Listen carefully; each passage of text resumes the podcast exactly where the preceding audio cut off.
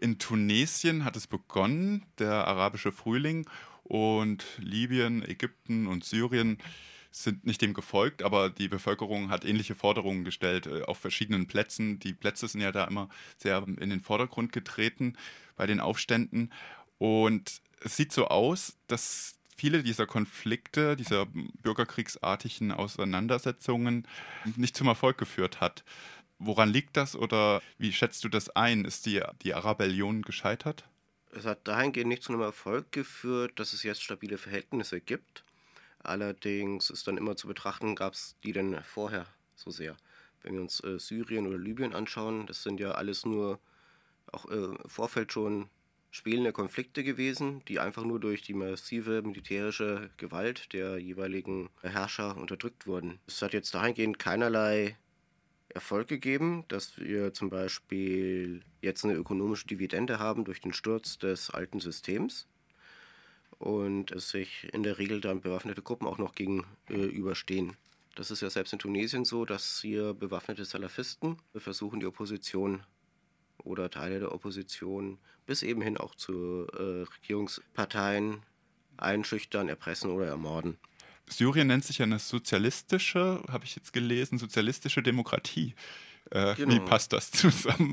Naja gut, das sind ja einfach nur Floskeln. Das ist einfach nur so ein bisschen die Fassade, dass man sagen kann, man sei demokratisch, man hat all diese Institutionen, man hat nominell die Gewaltenteilung, allerdings dann und was sozialistisch daran? Oder wie, wie können Sie den Anspruch oder den Anschein wahren, dass Sie sozialistisch werden? Das ist ja nicht gegeben. Die meisten, also die viele Bevölkerungsteile leben ja in Armut. Noch vor dem Krieg war das auch schon so.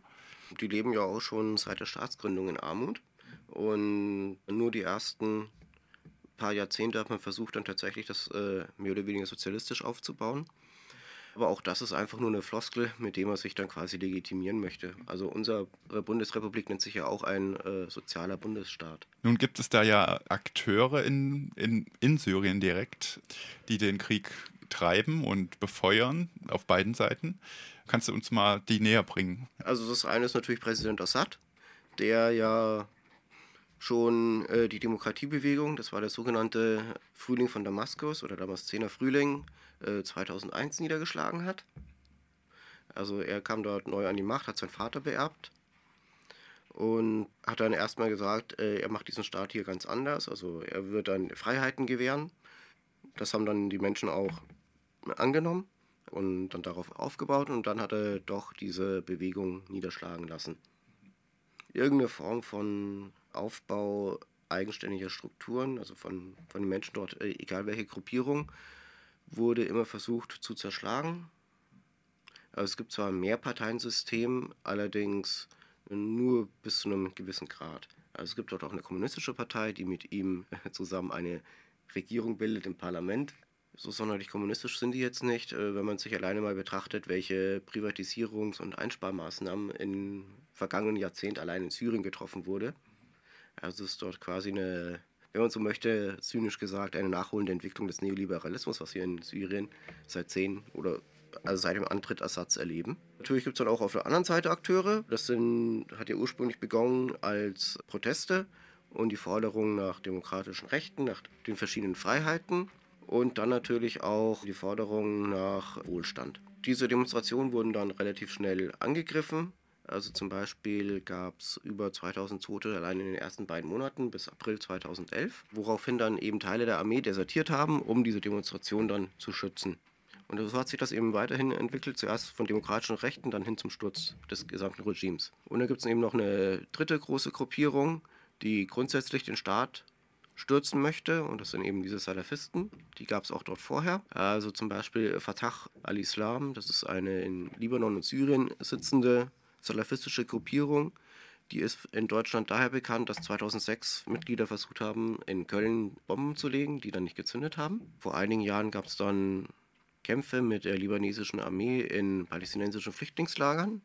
Also der Name Fatah al-Islam äh, bezieht sich auch tatsächlich auf die Fatah, diese Organisation der PLO. Es gab dort verschiedene Gruppierungen, die sich abgesplittet haben. Zuerst Fatah al-Intifada und aus der dann nochmal die salafistische Gruppierung heraus Fatah al-Islam. Das Interesse des Westens ist ja jetzt ein bisschen eingeschmolzen und gegenüber Syrien noch zu, zu ähm, Ende des Jahres, also bevor äh, die Konflikte hier in Europa ein bisschen entbrannt sind, gab es ja Bemühungen, die Syrien irgendwie zu befrieden. Da gab es einen UN-Sondergesandten, der dann jetzt zurückgetreten ist. Es gab das Embargo gegen Giftgas und äh, Verhandlungen mit Russland. Ja, woran liegt das, dass jetzt der Blick da nicht mehr so drauf hängt auf Syrien und dass da keiner sich mehr engagiert als Löser der, des Konfliktes oder als ähm, ja, Befrieder. Also, dass man sich da als Löser des Konfliktes präsentiert, ist natürlich auch eine ziemliche Heuchelei.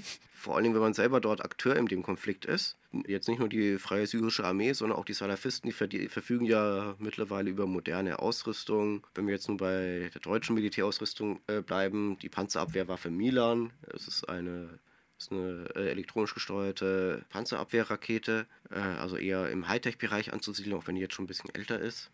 Dann das G36 sieht man gelegentlich in Händen der Salafisten. Muss man sich natürlich fragen, woher das kommt. Also sieht man dann schon, dass da eine bestimmte Lieferbeziehung besteht. Die USA haben ja auch angekündigt, die Freie Syrische Armee auszurüsten und auszustatten. Und auch die Salafisten werden ja trainiert. Wobei da natürlich im Hintergrund dann mehr so Saudi-Arabien und Katar zu sehen sind. Aber natürlich äh, mit Saudi-Arabien sind ja auch die USA verbündet. Das waren sie ja schon, sind sie ja schon seit den 40er Jahren. Also ursprünglich eben aus einer rein wirtschaftlichen Beziehung, dann eben auch hin zu einer politischen Beziehung. Dass man eben kooperiert gegen die blockfreien Bewegungen, die es eben gab, oder eben die Konfliktpartner im Kalten Krieg oder was man dafür gehalten hat. Syrien hat so 22, 23 Millionen Einwohner dass da fast sieben Millionen jetzt auf der Flucht sind, entweder Binnenflüchtlinge oder halt ähm, ins Ausland gehen, also nach Libyen oder nach in die Türkei. Ja.